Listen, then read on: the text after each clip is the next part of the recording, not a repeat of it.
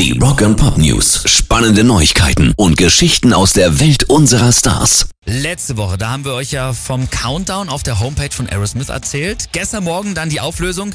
Leider bislang noch keine Europatour, sondern erstmal nur Nordamerika. Sie wird Peace Out heißen. Auch das hat man schon vermutet, weil ja der Schriftzug ganz groß auf einigen Anzeigen aufgetaucht war. Aber der wirklich große Clou ist die Begleitband. Sie werden nämlich mit den Black Crows auf Tour gehen.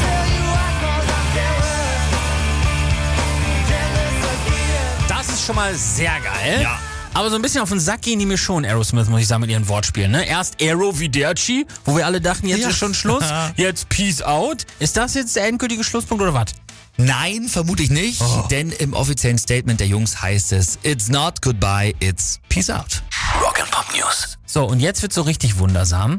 Anastasia bringt ein Album mit fast komplett im Original deutschen Songs raus, singt die dann natürlich aber eben auf Englisch. Oha. Hat sie deutsche Wurzeln vielleicht? Äh, nicht so richtig, aber sie sagt, sie hat ihre Liebe für die deutsche Musik entdeckt. ich glaube eher, sie weiß ganz genau, dass sie hier erfolgreicher war als überall sonst. Ja, das glaube ich auch. Was ist denn so drauf auf dem Album? Das Ganze wird Our Songs heißen und äh, man kennt noch nicht alle, aber wir wissen zum Beispiel, dass sie Still Loving You von den Scorpions covern wird. Okay. Forever Young von Alphaville. Weil die aus Deutschland kommen? Alphaville kommen aus Deutschland, hatte ich auch nicht aus dem Schirm. Aus Münster. Krass, wusste ich nicht. Ich auch nicht. Außerdem äh, wird sie geboren, um zu leben, von unheilig ins Englische übersetzen. War. Und, Nee.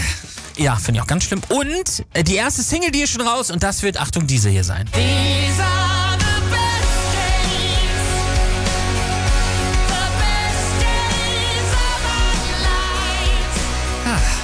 Siehst du mal. Endlich ist aus Tage wie diese das geworden, was es ja auch eigentlich immer schon war, nämlich ein Popsong.